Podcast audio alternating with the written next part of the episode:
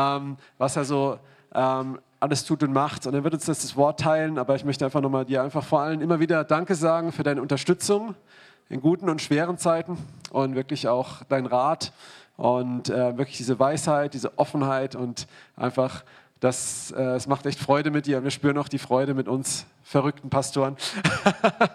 genau. Vielen Dank, dass du da bist und ja. Ich habe gedacht, du betest noch für mich. Ach so. Das machst du. Mache ich das immer? Okay. Dann beten wir alle für dich, okay? Ja, komm. Alles klar, wir sind sehr sportlich. Liste weitergeben, aufstehen, vorgehen. Also ich schlafe nicht ein hier. Erweckung, Erweckung. Halleluja. Vater, danke für den Markus und danke für das Wort, das er teilt. Danke für ähm, einfach auch das, wo du ihn gebrauchst und dass er einfach ein Segen ist. Und jetzt lass einfach auch dein Wort mit Kraft gehen, jetzt auch, ähm, wenn es hier verkündet, in dem Namen Jesu Christi. Und wir segnen dich auch in deinen Wegen, deinem Dienst, deiner Familie, ähm, in Jesu Namen. Amen. Guten Morgen. Es ist aber schön, euch alle wiederzusehen. Chris? Sehr schön. Asante? Und all die anderen, deren Namen ich nicht mehr weiß. Sehr gut, sehr gut. Ähm, Leute, apostolisch unterwegs zu sein, ist totaler Traum. Letzte Nacht bin ich in Berlin eingestiegen in mein IC. Ich hatte ein Sechserabteil für mich. Das heißt, ich konnte auf so einer Dreierbank wirklich schlafen. Ich hatte meinen Wecker auf 5 Uhr gestellt, weil ich 5.03 Uhr in Karlsruhe sein sollte. Ich bin irgendwann wach geworden, da war es 5.28 Uhr. mein Gott, ist einfach toll, ne? Der gibt den gerechten tiefen Schlaf. Ich habe erstmal schnell geguckt, wo bin ich denn? Irgendwo hinter Karlsruhe. Äh, okay, wie teuer ist denn von Freiburg zurückzufahren? Aber der Zug hat in Baden-Baden gehalten. Ne? So, ich war heute schon in Baden-Baden. Halleluja. Es war gut. Und jetzt bin ich hier, um die Predigt zu halten, auf die ich mich kein bisschen freue. Hier kommt das Thema. Die Welt geht unter. Wieder mal, die Russen stehen kurz vor Kiew. Die nächste Welle kommt mit Sicherheit. Die Intensivtherapiestationen werden überfüllt sein. Und Karlsruhe FC, lass uns nicht drüber reden. Selbst Freiburg hat verloren gegen Dortmund 1 zu 5. Und ich glaube Stuttgart gestern auch. Was ist denn nur los mit euch hier unten? Um so eine Predigt zu machen, lass uns über was anderes reden. Veruna, kommst du mal kurz nach vorn? Veruna, du bist doch hier irgendwo, oder? Veruna? Veruna? Yeah, come on. If we talk about end times, let's talk about the real end times first. This is Veruna? Yeah? You are Veruna, right? Yes, I'm Verona. Yeah, she is Veruna. Oh, my name is Verona. Yes, You're originally from Egypt? yes I am. Ja, Veruna is aus Ägypten. You are missionary in Paris. Sometimes you baptize people with a Muslim background in Elsass, in Alsace. So, Verona hat neulich erst wieder syrische Flüchtlinge, Syrian refugees. You baptize them in somewhere in Alsace, right? In Mulhouse. In Mühlhausen. Und wenn ihr wissen wollt, was Endzeit ist, zuallererst, bevor ich irgendwas anderes predige, Endzeit, no, stay, be cool, Verona. Endzeit ist die Zeit, wo das Evangelium allen Menschen auf der ganzen Welt verkündet wird. Amen. Can we pray for Verona? Yeah. Steffen, come on. You pray for Varuna because I only know Varuna because you introduced us. Hal, we just pray for you, Verona. She didn't get that. Thank you, Lord. Thank you for Verona. And we bless her as a church, uh, her ministry, her everything that she does, like going out to refugees, going out on the streets, uh, finding those who really need you, finding those that you went to, Lord, and inviting them in, their, in, in her home, inviting them and, and asking them questions and showing them who you are, Lord. And I thank you, Lord. I bless her in Jesus' name for her ministry, for You, you are the river, the river of living water, Lord. And I ask you for being the water that she gives to other people. Thank you, Lord, that we are, we are your, sind deine, deine äh, Verwalter, Herr, deiner Geheimnisse. Und wir sind dazu berufen, das zu geben, was du gibst. Ich bete, ich danke dir, Herr, dass du, dass Verona so viel gebraucht, auch in meinem Leben und um zu sprechen, um zu sagen, wer Jesus ist, um, um zu zeigen, so redet Jesus. Das ist das, was Jesus macht. Leute einzuladen, mit ihnen zu essen, mit ihnen zu reden und Jesus zu verkündigen da drin. Die Kultur von, das ist das Evangelium, das ist das Königreich Gottes, ist nahe herbeigekommen. Und wir segnen dich, Verona, mit, mit Überfluss in dem, mit mehr da drin, mit mehr von Jesus, mehr vom Vater, mehr vom Herz vom Vater, von Heilung, von Befreiung, von von allem, was, was Jesus tun will in deinem Leben, durch deine Ministry. Du, bist, du hast einen großen Schritt im Glauben gemacht und bist aus allem rausgekommen, wo du gekannt hast, aus deinem Land. Und du bist in ein Land gekommen, das viele, die ich in Ägypten kennengelernt habe, die wollen aus Ägypten rauskommen, um Reichtum zu haben, um ein besseres Leben zu haben. Du bist gekommen, damit die, denen es hier schlecht geht, damit es denen besser geht. Das ist das, was Jesus macht. Halleluja. Und wir segnen dich da drin, dass du mehr geben kannst, dass du mehr hast und mehr geben kannst. Halleluja. Amen. Alright, bereit?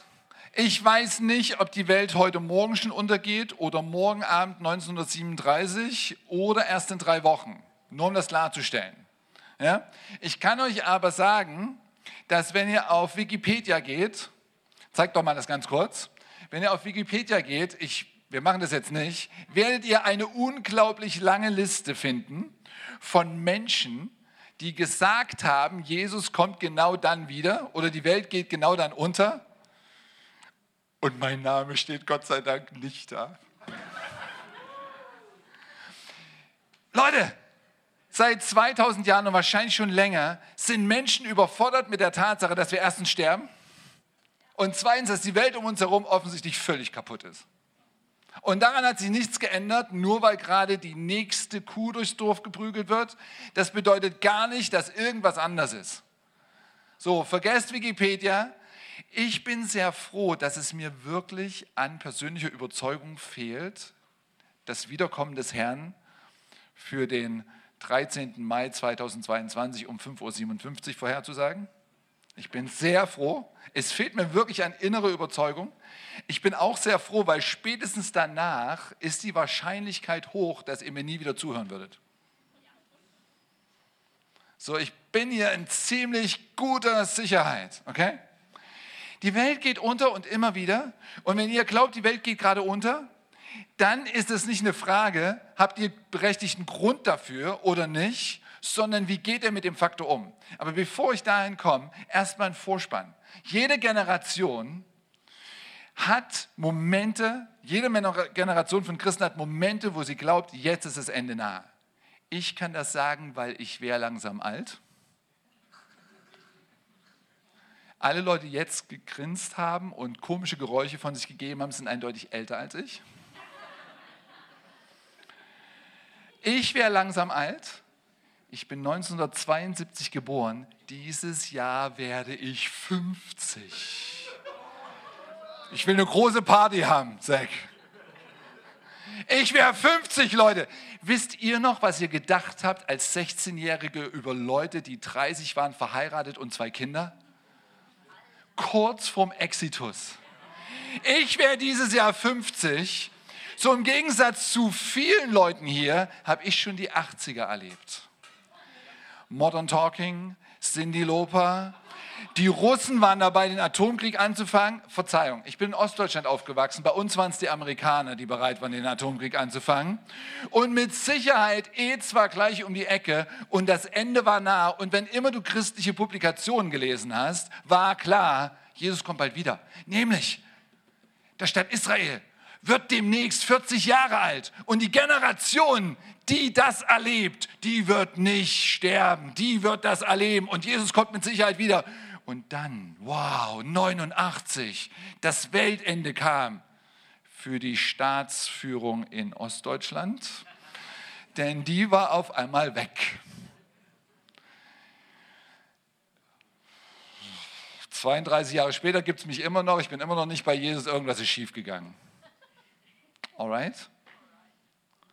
Na, Ostdeutschland in 80ern, das war keine Verfolgung.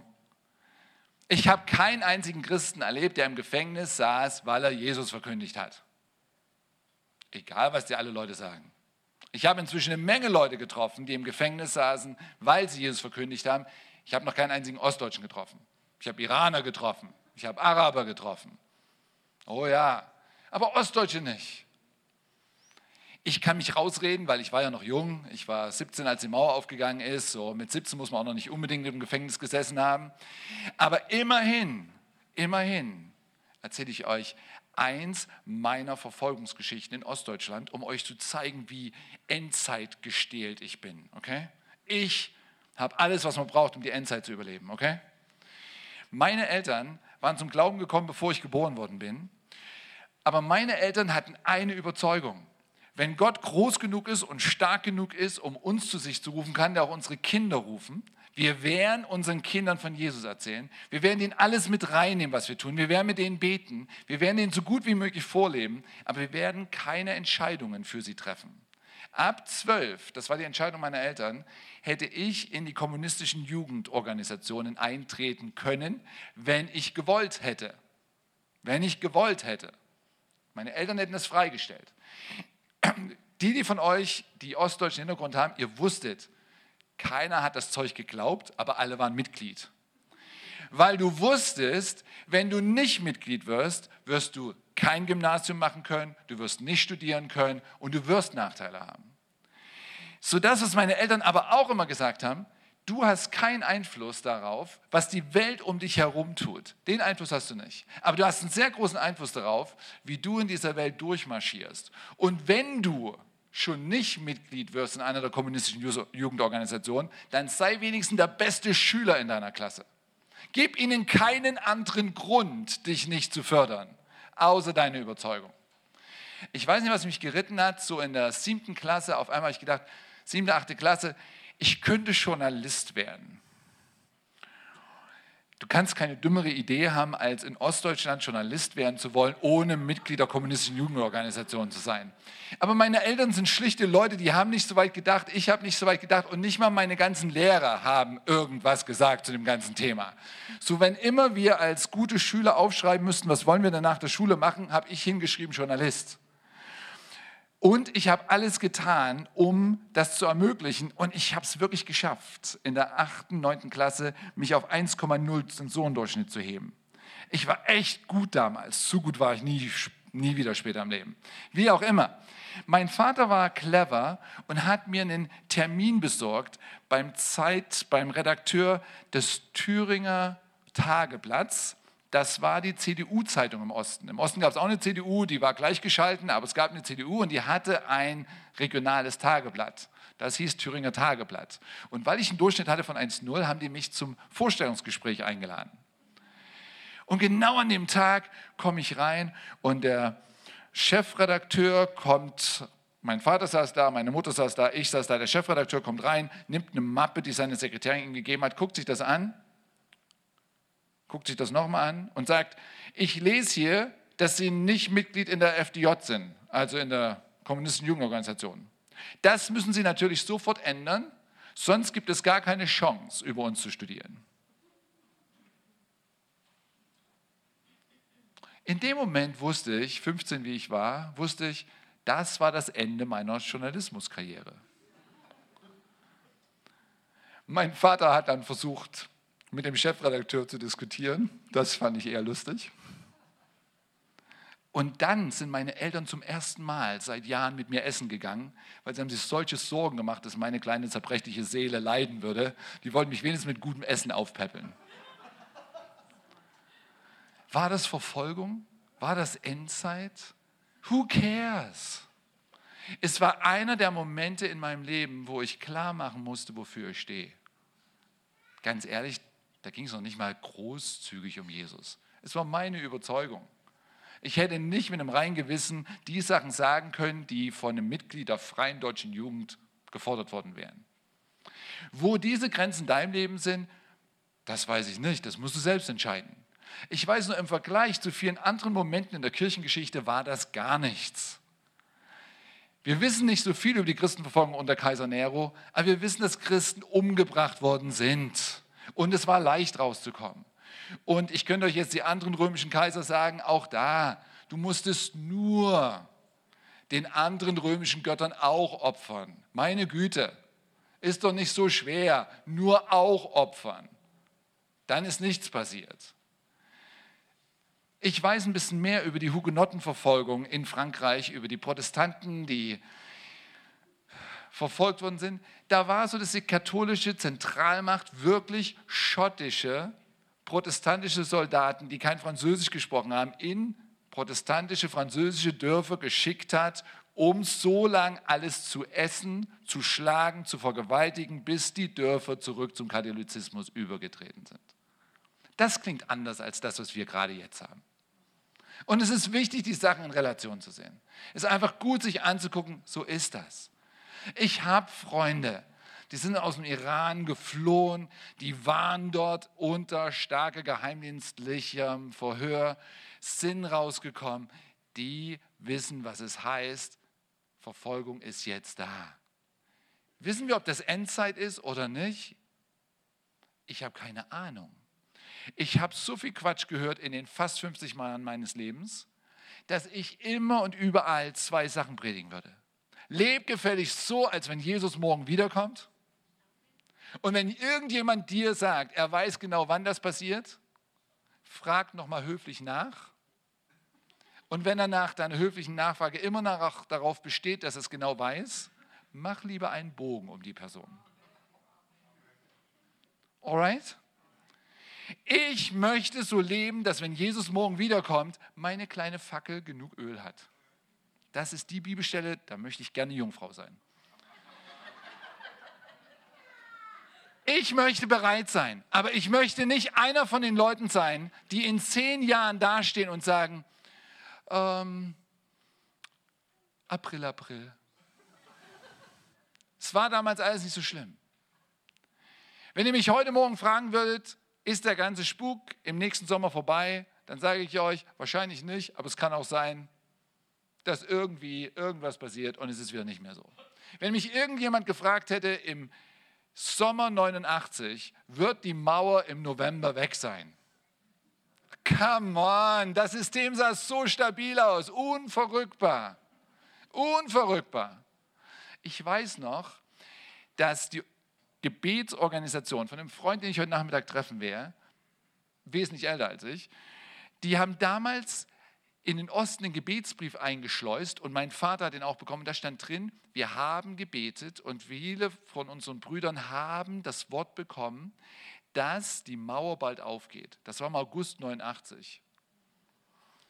Mein Vater und ich, wir haben das durchgelesen und dumm wie wir waren, haben wir gesagt, die Wessis. Keine Ahnung von gar nichts. Weil wenn du im Sommer 89 in Ostdeutschland gelebt hättest, du hättest nicht gedacht, dass es morgen vorbei ist. Und dann gab es diesen Morgen im November 89, da bin ich in die Schule gegangen und der Sekretär der Freien Deutschen Jugend in meiner Klasse war nicht da an dem Morgen. Und ich fragte, wo ist denn Nico? Und eine Freundin aus der Klasse sagt, der ist bestimmt im Westen. Wir haben zu Hause kein Radio gehört. Und dann geht die Klassenzimmertür auf und mein Staatsbürgerkundelehrer, das war der, der für den kommunistischen Unterricht zuständig war, kommt rein und sagt, setzt sich hin mit einer ganz ruhigen Stimme und sagt, wie ihr ja vielleicht mitbekommen habt, hat die Staats- und Parteiführung in der letzten Nacht entschieden, die Grenze zu öffnen. Und ich saß da und habe gedacht, du dummer Trottel, stand schon im Sommer in diesem einen Prophetieschreiben. Ich habe keine Ahnung, was passiert. Nochmal, ich möchte so leben, dass Jesus morgen wiederkommt und ich bin bereit und ich habe investiert und ich habe so viele von euch auf die Reise mitgenommen, so gut wie möglich. Und ihr hoffentlich habt durch die Jüngerschaft, durch das Wirken des Heiligen Geistes, durch das Wort Gottes, durch die Leitung um euch herum so viele andere von euch wie möglich mitgenommen. Aber wenn jemand kommt und sagt euch, wir wissen ganz genau, was jetzt passiert. Jetzt passiert als nächstes das und dann das und dann das und dann passiert auch gleich noch das und so weiter und so weiter. Fragt nochmal höflich nach. Verurteilt niemand für seine Überzeugungen. Aber wenn der darauf besteht, ist es auch gut, einen Bogen zu machen.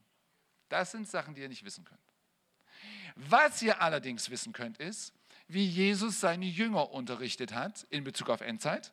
Und dazu sehen wir uns einfach Matthäus 24 an. Matthäus 24. Ich möchte, dass ihr alle heute, wenn ihr nach Hause kommt, nochmal Matthäus 24, 25 durchlest, wirklich nochmal durchlest, weil da ist erstaunlich wenig Spekulation. Da ist wenig Spekulation. Das sind einfach ein paar Sachen, die sind universell wahr, egal ob du bei der Hugenottenverfolgung gelebt hättest unter Kaiser Nero oder im Januar 2022. Jesus sagt zu seinen Jüngern, seht ihr nicht das alles? Den Tempelberg, das ganze Jerusalem, hu, ist das alles toll. Wahrlich, ich sage euch, es wird hier nicht ein Stein auf dem anderen bleiben, der nicht zerbrechen, zerbrochen werde. Simon hat vorhin gesagt, wie es auf der Straße letzte Woche war. All die Menschen, die glauben, sie haben es in der Kontrolle, sie müssen nur das machen und das machen und das machen. Es ist unsere Botschaft, sowohl uns gegenseitig ständig dran zu erinnern, als auch die Menschen da draußen. Es gibt keine Stabilität in dieser Welt. Es gibt diese Stabilität nicht. Und je klarer du jeden Tag trainierst, dass die Stabilität vorbei sein könnte, desto besser ist es. Alle ihr, die sehr jung seid, Bitte trainiert euch heute mit wenig Schlaf auszukommen. Trainiert euch heute, euch krasse Ziele zu setzen und die wirklich anzustreben, weil alle, die von euch, die Kinder haben, werden euch sagen, ihr braucht die Fähigkeiten, spätestens wenn das erste Kind jede Nacht schreit. Es gibt keine Sicherheit. Alle, die von euch, die älter werden, also über 50, weil ich empfinde das noch nicht, werden euch sagen, der Körper baut irgendwann ab. Ich glaube, es ist ein Gerücht, ganz ehrlich. Ich denke einfach, ihr habt nur alle mehr Verantwortung als vor 30 Jahren und deswegen fühlt sich das so an. Nein, richtig? So, es bleibt nicht gleich. Ehen gehen kaputt, weil die Kinder aus dem Haus sind und die Ehepartner sich nicht darauf vorbereitet haben, was auf sie zukommt, wenn die Kinder aus dem Haus sind. Firmen gehen kaputt, weil die nächste Wirtschaftskrise kommt mit Sicherheit. All die Sachen passieren ständig. Es gibt nur eine Gewissheit und das ist die Gewissheit, dass nichts gewiss ist. So, das ist aber eine Fähigkeit, die ihr üben solltet. Wenn dein Leben seit mehreren Jahren immer gleich läuft, geh mit einem von den verrückten Typen hier auf eine, auf eine Lukas 5 Reise, einfach losziehen, mal zwei Tage Lukas 10, Verzeihung, du hast recht, habe ich mich selbst verhauen. Auf eine Lukas 10 Reise, einfach mal zwei Tage nichts haben, außer das Hören auf die Stimme Gottes. Getraut euch Sachen zu machen, die unnormal sind. Bittet eure Vorgesetzten, euch mal zwei Monate Urlaub zu geben und mal was völlig Neues zu machen, weil ihr werdet diese Fähigkeit brauchen. Die Gewissheit gibt es nicht. Trainiert eine Ungewissheit. Es gibt viele Gründe zu fasten. Ein Grund ist, darauf vorbereitet zu sein, wenn nicht genug Hunger da, äh, nicht genug Essen da ist. Ich würde euch allen empfehlen, regelmäßig zu fasten, weil ihr wisst nicht, wann und ob es anders sein könnte. Ich würde allen von euch empfehlen, permanent daran zu arbeiten, mehr im Internet zu machen und gar nichts mehr im Internet zu machen. Mehr für den Fall, dass es die einzige Möglichkeit ist, dass ihr überhaupt verkündigen könnt. Weniger, weil ihr wisst nicht, wann ihr so frei im Internet agieren könnt wie jetzt. All die Sachen sind absolut klar. Gehst du einen Slide weiter? Matthäus 24, 4 bis 6. Seht zu, dass euch nicht jemand verführe. Na, eine der wichtigsten Predigten, ich weiß gar nicht, ob ich die hier jemals gepredigt habe, ist, wir alle wollen, dass uns jemand das predigt, was wir hören wollen. Wir wollen nicht die Wahrheit hören. Wir wollen diese Sachen hören, die uns ein gutes Gefühl geben. Denn es werden viele kommen unter meinem Namen und sagen, ich bin der Christus und sie werden viele verführen. Das wird nicht aufhören. Ihr werdet von Kriegen und Kriegsgeschrei hören. Seht zu und erschreckt nicht, denn es muss geschehen. Aber es ist noch nicht das Ende. Nein, das hat Jesus vor 2000 Jahren gesagt. Seit 2000 Jahren gibt es Kriegs- und Kriegsgeschrei. Seit 2000 Jahren gibt es immer den nächsten Christus. Wenn euch nicht bewusst ist, dass ihr das persönliche Verlangen danach habt, Sachen zu hören, nach denen euch die Ohren jucken, so würde Luther das ausdrücken, dann seid ihr in der Gefahr, dass demnächst irgendwas passiert, wo euch jemand, wer weiß, was versprechen kann. Alright? Wir gehen einfach weiter. Denn sie werden dann werden sie euch der Bedrängnis überantworten und euch töten. Und ihr werdet gehasst werden um meines Namens willen von allen Völkern. Und weil die Missachtung des Gesetzes überhand nehmen wird, wird die Liebe in vielen erkalten. Das habe ich persönlich noch nicht erlebt. Noch nicht erlebt. Aber ich habe schon genug Situationen gehabt, wo ich mich zumindest entscheiden musste, wenn ich das jetzt sage, kann es sein, dass ich negative Konsequenzen habe, bis dahin, dass ich auch geschlagen werden könnte.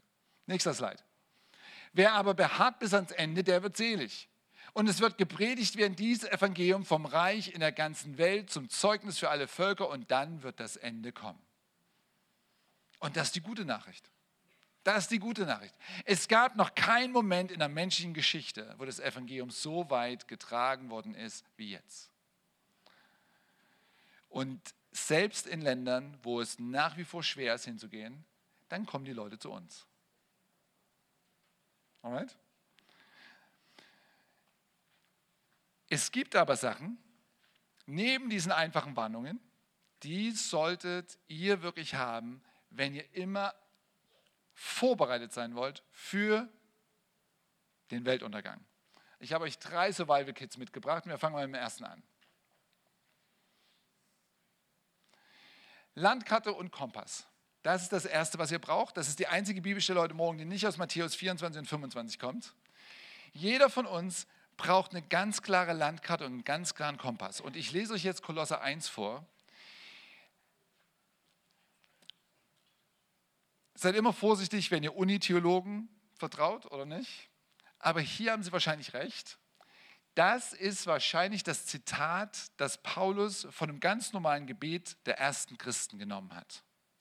In Glaubensbekenntnis, dass die ersten Christen gesprochen haben. Ich lese euch das mal vor.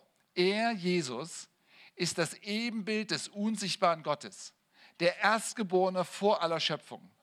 Denn in ihm ist alles geschaffen, was im Himmel und auf Erden ist, das Sichtbare und das Unsichtbare, es seien Throne oder Herrschaften oder Mächte oder Gewalten, es ist alles durch ihn und zu ihm geschaffen. Und er ist vor allem und es besteht alles in ihm. Und er ist das Haupt des Leibes, nämlich der Gemeinde. Er ist der Anfang, der Erstgeborene von den Toten, auf dass er in allem der Erste sei. Denn es hat Gott gefallen, alle Fülle in ihm wohnen zu lassen und durch ihn alles zu versöhnen, zu ihm hin es sei auf Erden oder im Himmel, indem er Frieden machte durch sein Blut am Kreuz. Das steht bei mir als Landkarte und Kompass und ich möchte euch das kurz erklären.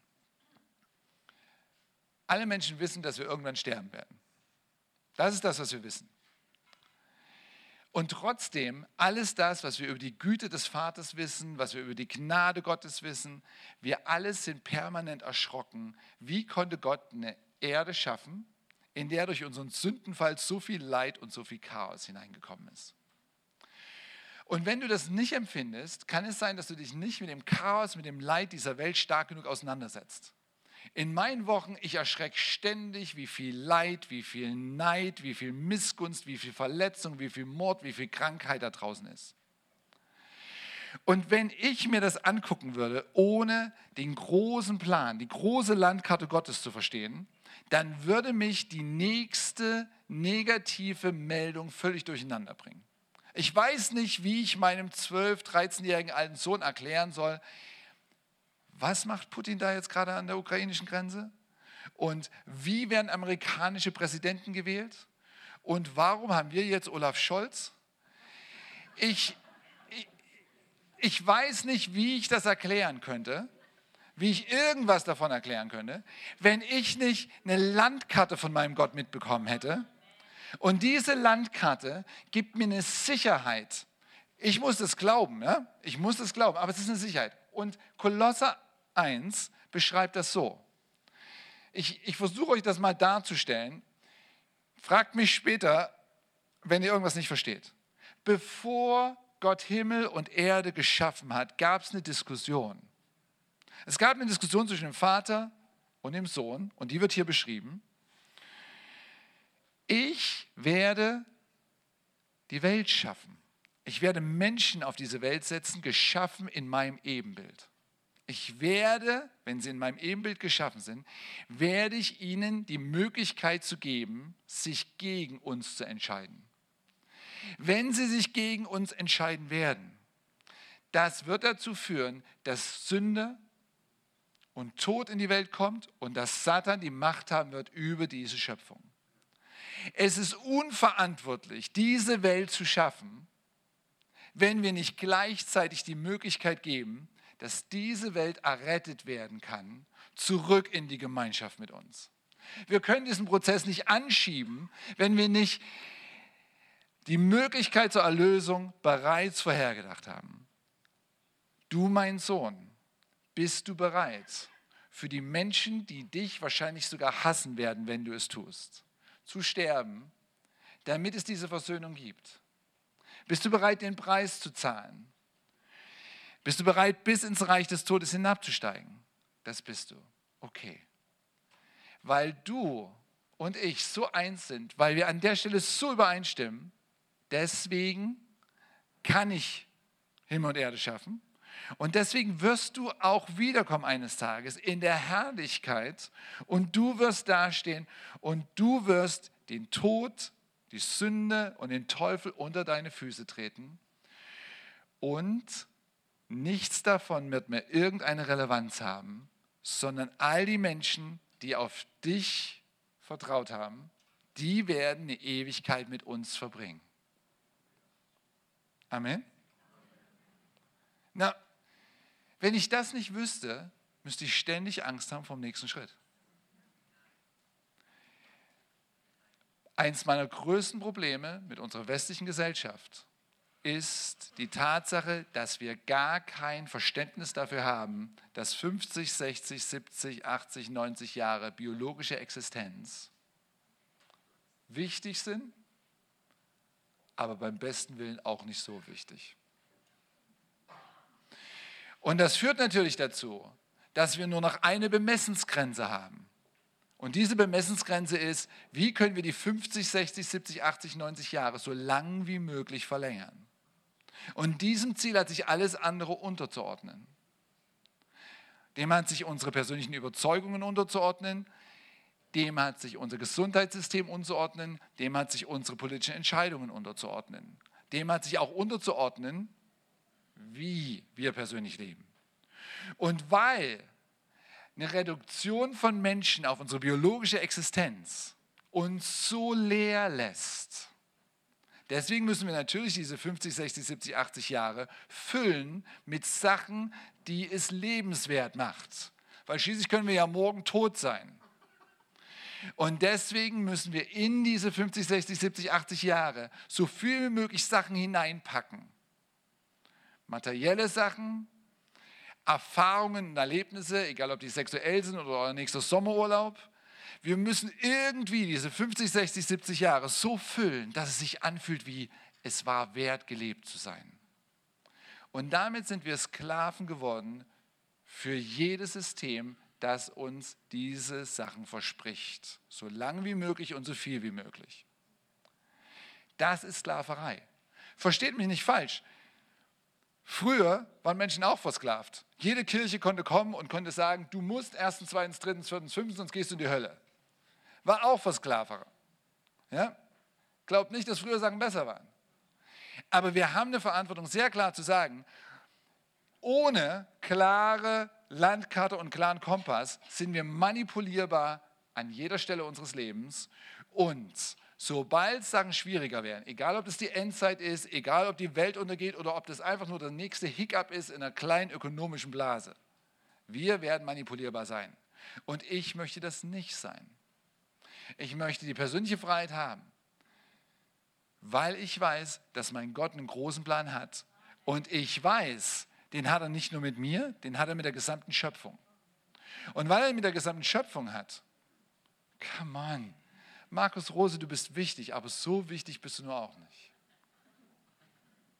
Ehrlich. Alright? Survival Kit 2. Survival Kit 2. Zentner und graue Zellen. Und jetzt gehen wir zurück zu Matthäus. Jetzt gehen wir zurück zu Matthäus.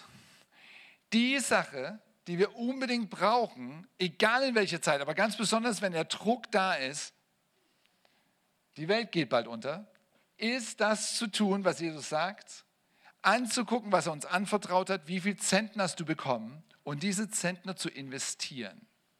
Ich weiß nicht, ob Luther wirklich gesagt hat, wenn die Welt morgen untergeht, pflanze ich heute noch einen Baum. Ist mir auch egal. Er hat ja angeblich eine Menge Sachen gesagt, die er dann doch nicht gesagt hat. Ist mir egal, aber es drückt eine gesunde Einstellung aus. Du weißt nicht, wo in dieser großen Landkarte du gerade bist. Du weißt es nicht. Du weißt nicht, ob es ein Hiccup der Geschichte ist. Du weißt nicht, ob es nur eine Verfolgung ist von vielen oder ob das wirklich der große nächste Punkt ist. Es ist irrelevant. Denn Jesus ist nicht gekommen und hat gesagt, Asante, ich gebe dir fünf Zentner, außer ich komme morgen wieder. Das ist nicht klar. Das Einzige, was er in Matthäus 25 sagt, ist, ich gebe dir das und wenn ich zurückkomme, dann möchte ich gern sehen, was los ist. Und ich zeige euch die Stellen. Sein Herr sprach zu ihm, recht so, du guter und treuer Knecht. Du bist über wenigem treu gewesen. Ich will dich über viel setzen. Geh hinein zu deines Herrn Freude. Das ist das, was ich hören möchte. Ich möchte, dass das das ist, was mich begeistert. Ich möchte, dass mein Gott, wenn er an mich denkt, zuallererst denkt, mein lieber Sohn, ich habe dich einfach nur lieb, weil du bist mein Kind. Das möchte ich. Aber das ist sowieso klar, als wenn Gott jemals seine Schöpfung hassen würde. Aber mein Lebensziel ist nicht, weil ich Angst habe vor Verdammnis, ich bin errettet. Mein Lebensziel ist, weil mein Jesus sein Leben für mich gegeben hat, möchte ich, dass er zu mir sagt, recht so, Markus, toll gemacht, mein Freund, du guter und treuer Knecht. Ja, du warst das Dorfkind aus dem Vogtland in Ostdeutschland. Acht Jahre Russisch und kein Wort verstanden. Kein Englisch, bevor du nach Nashville umgezogen bist. Du hattest keine Ahnung. Du warst 17, als die große Welt auf einmal da war, völlig überfordert. Aber ich hatte dir eine Vision in dein Leben gegeben. Ich hatte dir eine Vision in dein Herz gegeben. Ich habe dir einen Intellekt gegeben. Du bist mit beiden gerannt. Hast ein paar entscheidende Fehler gemacht. Aber lass uns doch heute mal nicht über deine Fehler reden. Lass uns doch nur mal darüber reden. Du bist nach Berlin gegangen.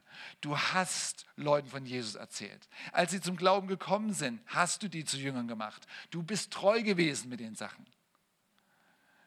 Jetzt, gerade, ist es 2018 Januar und in Karlsruhe im CZK, gibt es ein neues Leitungsteam. Ich möchte, dass du die kennenlernst. Du bist mit wenigem treu gewesen, jetzt setze ich dich über viel.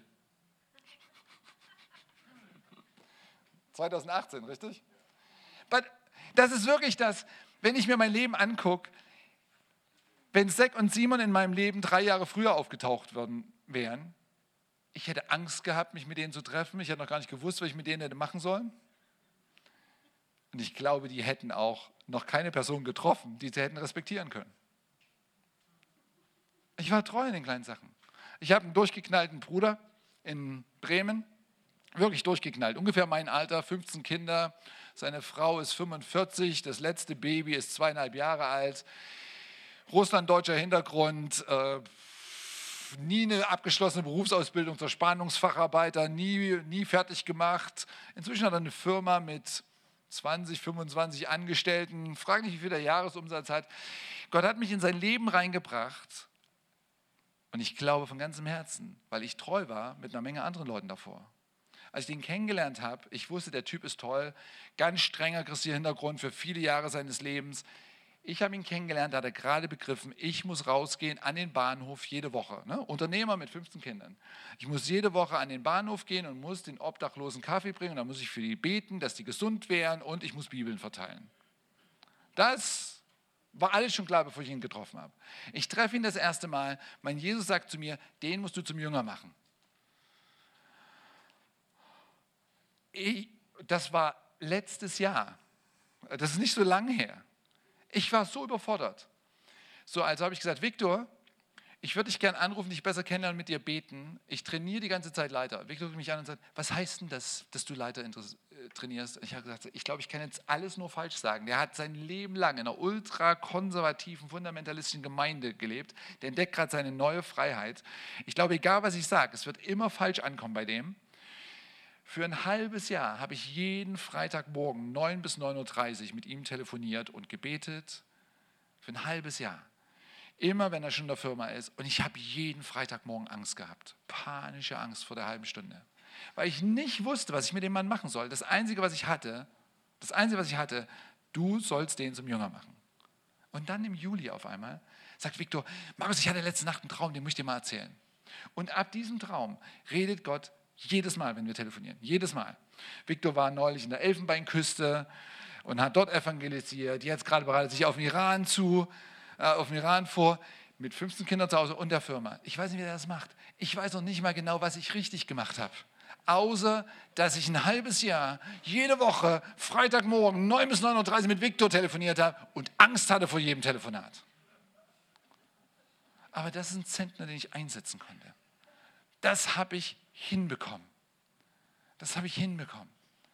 Na, das ist heute keine Predigt über Zentner und so weiter. Euch muss bewusst sein, ihr werdet nicht vorbereitet sein, wenn ihr nicht gelernt habt, das allerletzte, was Gott euch gegeben hat, zu investieren und wieder zu investieren und wieder zu investieren und wieder zu investieren. Und wenn Gott zu Jeremia sagt, sag nicht, dass du zu jung bist, dann sage ich zu euch allen, sag nicht, dass ihr zu alt seid, zu weiblich seid, zu männlich seid, zu erfahren, zu deutsch, zu wenig deutsch, egal was, ist mir alles egal. Alright? Ist mir wirklich alles egal. Ich könnte euch heute Morgen eine Menge Geschichten erzählen von Leuten, auf die ich unglaublich stolz bin, weil die haben investiert. Mein Freund Micha hat oben in der Gießener Gegend Gemeinden gegründet. Dort hat er angefangen. Als ich ihn kennengelernt habe, war er gerade von Marihuana runter. Da war er gerade runter. Der hat zwei Jahre lang hat Mathe studiert, hat sein Mathestudium zerhauen, war von Marihuana runter. Er hat immer gesagt, in den zwei Jahren Mathestudiums saß ich eigentlich nur in meinem Zimmer, habe Computer gespielt. Er war frisch bei Jesus. Frisch bei Jesus. Jetzt sind vier, fünf Jahre vergangen. Der Mann hilft überall Gemeinden zu gründen. Der reist rum. Der war treu mit den ersten Sachen, die er bekommen hat. Mein Freund Dave in Kronwestheim bei Stuttgart, der hat eine erste Hausgemeinde angefangen, eine zweite Hausgemeinde angefangen, dann war fast nichts übrig. Letzte Woche telefoniere ich mit ihm, der arbeitet für die Stadt, der ist in Flüchtlingsheimen unterwegs, es sind so viele Leute ihn zum Glauben gekommen, sieben Gemeinden sind inzwischen entstanden, die haben investiert. Die haben investiert mit den kleinen Sachen, die da sind. Einer meiner Lieblingsbrüder, ich weiß nicht, ob ich euch von dem schon erzählt habe, das ist Tobi. Das ist der einzige, den ich heute mit Nachnamen erwähne. Tobias Schweiß. Und wenn du heute Morgen zuguckst oder es später anhörst, Tobi, das ist für dich jetzt. Genau. Tobi, kennst du Tobi? Tobi Schweiß hat als Baby ein bisschen zu viel Sauerstoff bekommen. Zu wenig. Habe ich zu viel gesagt? Zu wenig Sauerstoff. Deswegen war Tobi nie gut in der Schule. Nie gut. Aber Tobi hat ganz früh sein Leben Jesus gegeben und hat angefangen, überall mitzugehen. Du kannst Tobi zu allem mit hinnehmen. Tobi ist inzwischen Mitte 30, ne? der ist nicht mehr jung. Du konntest Tobi zu allem mitnehmen, jede Evangelisation. Tobi war zu haben. Du musstest nur sagen, wir machen was, Tobi war immer dabei. Ich erinnere mich noch einmal, wir haben Evangelisationen in Hannover gemacht, Tobi kommt mit dem ICE an, der ICE geht auf, damals waren noch viele Leute im ICE, kommen alle raus, Tobi sieht mich da drüben und ruft, Markus, ich bin endlich da. Weißt du, was im Zug passiert ist? Ich habe Kathleen von Jesus erzählt und der ganze Bahnsteig hört das. So ein Typ ist Tobi. Ja, Tobi arbeitet inzwischen in Berlin, den habe ich gebeten, nach Berlin zu kommen, arbeitet als Gebäudereiniger. Das ist das, was Tobi kann. Tobi hat Probleme, so schnell zu arbeiten, wie seine Vorgesetzten das wollen. Dann macht er halt freiwillig Überstunden, damit er seinen Job nicht verliert. Wenn ich jetzt Tobi treffe, hat Tobi jedes Mal irgendeine Geschichte, weil er hat gesagt, ich bin nicht Gebäudereiniger. Ich bin in den Gebäuden, ich reinige den Boden und dann bete ich. Und ich bete leise für die Gebäude. Aber sobald ich Leute treffe und es gibt einen Grund, werde ich mit den Leuten beten.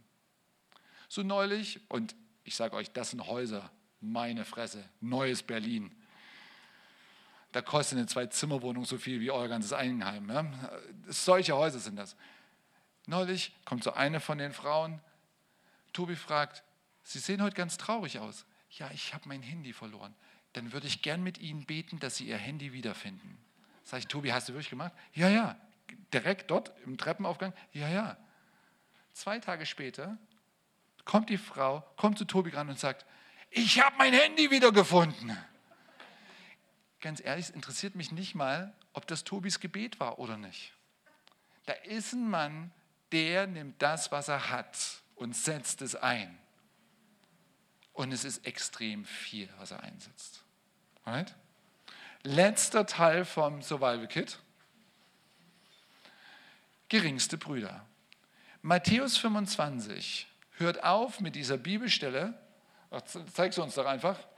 Die Gerechten werden Jesus antworten und sagen, Herr, wann haben wir dich hungrig gesehen und haben dir zu essen gegeben? Oder durstig und haben dir zu trinken gegeben? Wann haben wir dich als Fremden gesehen, haben dich aufgenommen oder nackt und haben dich gekleidet? Für mich, Matthäus 25, ist immer der barmherzige Samariter. Wenn du anfängst, ins Reich Gottes zu investieren, die Gefahr ist da, dass du so busy wirst mit all den großen Sachen, die du tust, dass du nicht mehr den Mann an der Straße siehst.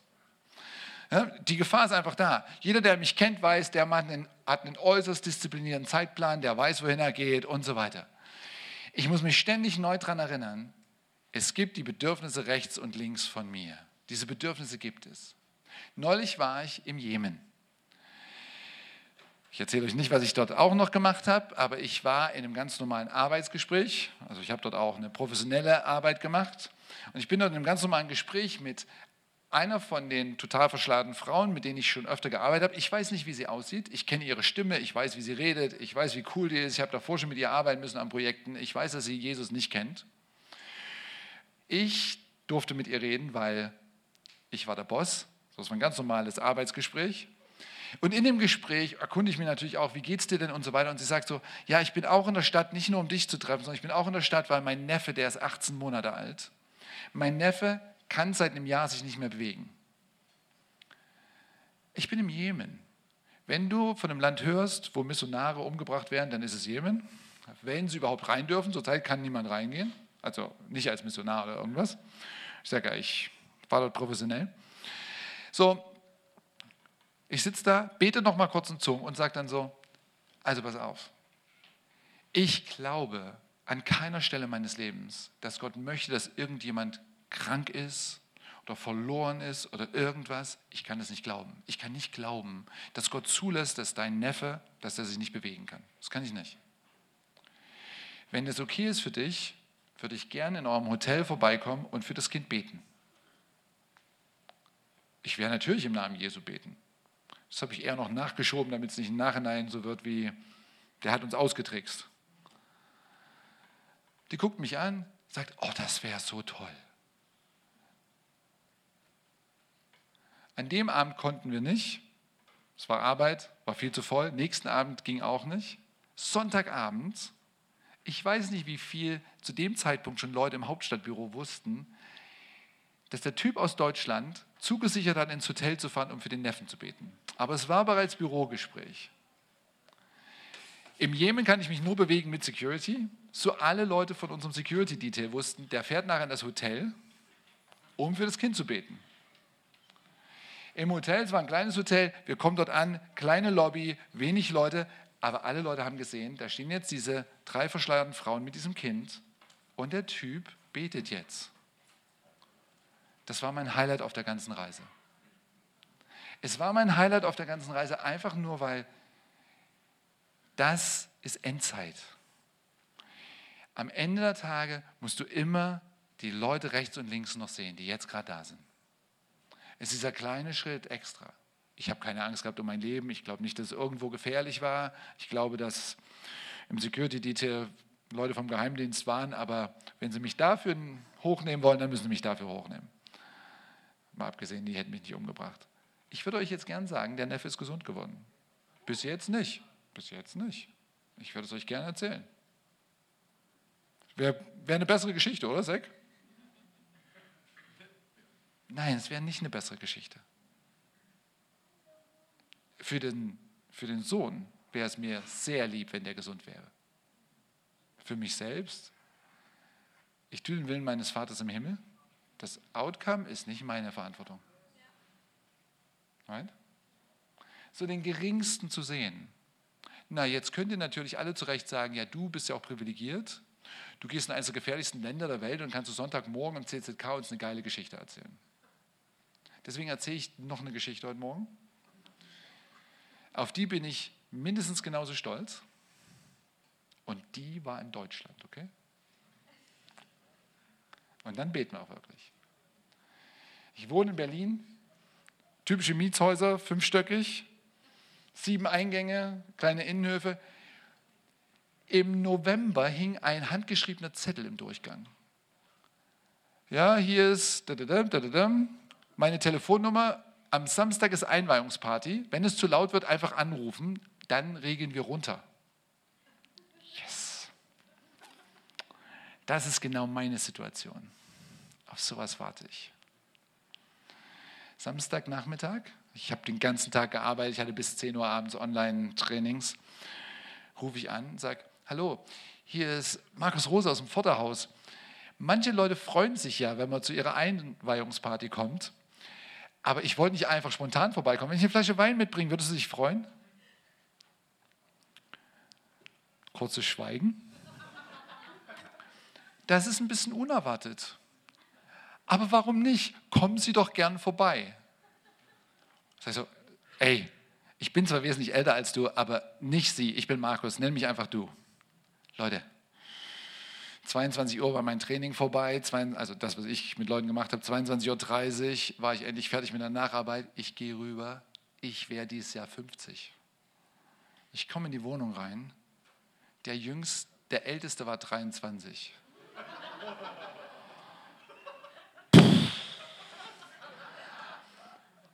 Das ist eine andere Form von Verfolgung.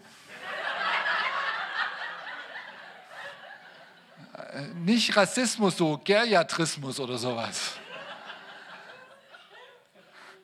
Der Typ, der in der Wohnung war, der war ganz cool so, äh, sagte, du bist bestimmt Markus. Ja, sage ich, ich bin Markus, ich wohne da vorne oben und so weiter. Leute, ich habe mich wirklich fast gefühlt wie der Geheimdienst. Interviewt mich. Die haben mich angeguckt wie, na, wer bist denn du? Ja, mein Nachbar war gestern zum zweiten Mal bei uns. Der hat jetzt schon zweimal von Jesus gehört. Der hat schon christliche Freunde kennengelernt. Ich weiß nicht, ob der zum Glauben kommt. Ich weiß gar nicht, was er überhaupt glaubt. So weit sind wir noch nicht. War ein guter Deutscher, hat sich sehr bedeckt gehalten, höflich geneckt, gut gelächelt. Mal gucken. Aber es ist nicht meine Aufgabe. Na, den, den würde ich nicht an der Straße sitzen sehen und um Essen betteln, richtig? Alright, so. Ich fasse mal kurz zusammen, richtig? Ich hatte Spaß heute. Ja, ne? Genau.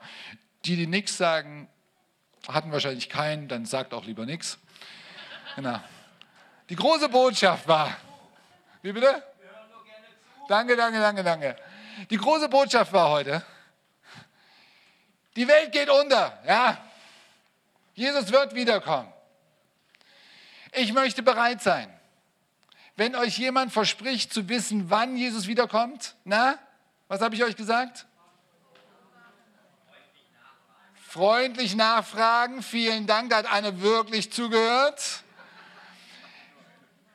Auch nicht nur einmal, hört ruhig zwei, fragt ruhig zwei oder dreimal freundlich nach. Ne? Seid ganz vorsichtig, wen ihr verurteilt. Ne? Denn wer richtet, der wird auch gerichtet werden. Lieber dreimal zu viel nachfragen. Aber wenn ihr merkt, das ist ein verstocktes Herz, macht einen Bogen. Das steht niemandem zu, das zu sagen. Aber ihr könnt euch vorbereiten mit den drei Survival Kits, die ich euch mitgebracht habe. Das erste war Landkarte und ich muss den Heilsplan Jesu nicht nur hier haben, den muss ich wirklich hier haben. Ich freue mich auf die Ewigkeit. Ich möchte um meiner Frau willen, um meiner Kinder willen und auch um der Sachen, die ich im Reich Gottes gern noch sehen möchte, möchte ich noch nicht morgen dort sein. Aber ja, für die Welt wäre es besser. Ich möchte in diesem Heilsplan leben. Zweiter Teil vom Survival Kit war Zentner und graue Zellen. Denken ist keine Sünde, ihr Lieben. Wenn euch Gott was anvertraut habt, betet wie die Blöden, denkt wie die Blöden. Lernt es zu planen, lernt es in jedem Schritt der Planung zu beten. Das sind Sachen, die zusammenkommen, egal ob als Älteste, egal ob als Hausgemeinde, egal was ihr zusammen tut, egal ob ihr evangelisieren geht. Beten und Planen gehört zusammen. Die grauen Zellen gehören zusammen. Dritter Teil des Survival Kids. Geringste Brüder Geringste Brüder, geringste Brüder und Schwestern. Ich weiß nicht, wie mir passieren konnte, dass die Schwestern nicht aufgeschrieben haben. Aber ihr versteht meinen Punkt. Je klarer euer Fokus ist auf den Heilsplan Gottes, je klarer eure Investition in Reich Gottes ist, umso klarer muss sein, da gibt es rechts und links, gibt es all die Leute, die auch noch in eurem Leben auftauchen. Und manchmal sind es ganz kleine Sachen. Ganz, ganz kleine Sachen, die den Unterschied machen. Alright? Das ist ein positiver Glauben in der Endzeit. Und jetzt stehen wir einfach zusammen auf und ich übergebe an Zack, weil Zack betet so laut und so gut für alle, dass unsere Herzen wirklich bereit sind. Ich habe schon so viel geredet, Zack, erlöse mich. Alright? Pray with him, brother. Pray with him. Hey, vielen Dank, Markus. So, so gut. Halleluja. Ja, es ist ganz wichtig, wenn wir hören etwas, ja, die Welt geht unter, ja, wir haben viele Probleme. Wir waren in Israel, ja, und dann rausgeschmissen äh, als Familie, sechs Kinder und so. Es ist nicht einfach. Äh, aber wir lernen zu lieben. Und Gott, Liebe ist eine Aktion. Und ich denke, es ist ganz wichtig, wir, wir hören so viele Geschichten, aber jeder von uns hat eine Geschichte, hat ein Leben. Wir können diese Geschichte schreiben. Jeden Tag. Und ich will euch ermutigen, ja, ich kann für dich beten, wir können dich segnen und ja, Gottes Geist hilft. Er ist da, er ist präsent. Aber willst du diese Entscheidung machen? Grundsätzlich. Ich lebe das. Ich tue diese drei Items, ja. Ich tue das. Ich schreie diese Geschichte. Ich weiß, wer ich bin. Ich gehe in Demut, in meine Schwäche und meine Stärke, egal was.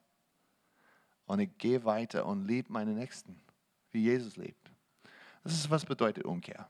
Das ist, was bedeutet, in, in die Gerechtigkeit zu wandeln, in die Königreich Gottes. So, come on.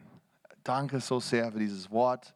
Das ist die Wort Gottes in jeder Herzen hier. Wir haben so viele Begabungen hier. Du bist begabt. Du bist ein Schatz in der Gemeinde Gottes. Du bist herrlich heilig. Wenn du glaubst an Jesus nicht, Gott liebt dich und er will, dass du kommst rein in seine Familie. Er ladet dich ein zum Tisch und sagt, hey, come on, ich liebe dich, habe dich geschaffen. Du hast eine echt, echt starke Zukunft in mir. Gott sagt, komm zu ihm. Wenn du guckst am Livestream, komm zu ihm. Er ist dein Papa. Wir waren alle verloren und er hat seinen Sohn hier geschickt, sagt, hey, glaub an mir und dann du kannst zurück zum Papa gehen. Und dann in Papa, du findest, wer du bist. Du findest deine Geschichte. Du findest Sicherheit und auch gleichzeitig Abenteuer. Und äh, so lass uns gehen. Lass uns weitergehen in die Abenteuer Gottes. Mit dieser Sicherheit, dass er liebt uns, er ist für uns. Er ist genug für uns. Amen. Come on. So, ich bete für euch. Halleluja. Halleluja, Jesus. Wir danken dir, Gott. Du bist hier in unserer Mitte. Danke für deine Gegenwart. Heiliger Geist, komm. Gieß deinen Geist aus. Komm, Heiliger Geist, und hilf uns. An jeder Person hier, Gott, gieß deinen Geist aus. Ich spreche Segen in Jesu Namen. Reich, die Reichtum Gottes komm und füll jede Person mit Weisheit und Verstand, mit Offenbarung Jesus. Gott, ich danke Gott für lebendige Wasser aus dem Himmel. Gott, fließ hinein, Gott, durch jede Person. Ich danke Gott für Heilung in Jesu Namen, dass jede Person wird komplett wohl und geheilt im Herzen jetzt. Gott, ich danke Gott für deine Kreativität, Gott, deine Gaben, deine prophetische Gaben, Gott, dass das auf eure Gemeinde kommen. Oh Gott, schenkt Weisheit, schenkt Offenbarung, schenkt neue offene Türen. Danke Gott für diese Abenteuer. Danke Jesus für Träume und Visionen. Oh, danke Gott für krasse Ideen, Gott. Halleluja. Wunderkrass. Halleluja. Krasse Ideen. Oh Gott, schenkt Offenbarung jetzt, Gott, in der Gemeinde Gottes. Oh, dass wir können unsere Nächsten lieben, Gott. Oh, wie du liebst, Jesus. Halleluja, Gott. Oh, in Jesu Namen, Gott. Tauf uns im Heiligen Geist. Tauf uns in der Liebe Gottes. Steck deine Hand aus und fäng an, diese Gaben, diese, diese Geschenk. Gott will das schenken jetzt. Halleluja. Halleluja. Halleluja. Gott, danke Jesus. Preis den Herrn. Preis den Herrn, alle Leute in dieser Welt. Preis den Herrn, er ist der Kopf. Er ist der König über alle anderen. Er ist der, der beste Autor und er schreibt eure Geschichte. Oh, preis den Herrn, alle Sonne, Monden, Sterne. Preis den Herrn, alle Wolke. Preis den Herrn, jede Nationen. Gott ist gut. Gott ist toll. Gott sitzt im Himmel über alle Macht, äh, über alle in dieser Welt. Halleluja. Preis den Herrn. Und der Herr kommt und er schenkt ein neuer Gaben des Lobs. Er schenkt ein Geist des Glaubens auf euch in Jesu Namen, dass du gehst weiter als Sieger und Siegerin, dass du kommst rein mit Glauben und Dankbarkeit, dass du siehst die Möglichkeit, dass du siehst den Durchbruch immer, dass du siehst die Nächsten von links und rechts. Oh Gott schenkt ein Geist des Lobs, ein Mantel des Lobs, dass du bekleidet bist mit Glauben und Hoffnung, dass du gehst weiter und wanderst in Liebe, oh in der Liebe Gottes. Woo! Gott schenkt ein neue Gaben des Glaubens. Sei treu, mein Bruder und Schwester. Sei treu, mein Sohn und Tochter. Gib, was ich schenke. Gib, was ich hab's gegeben. Halleluja. Für alles, was ich habe, ist, ist ewig, ist ewig und permanent. Und ich gebe das weiter für euch in Jesu Namen. So spricht der Herr. Halleluja. Halleluja. Halleluja.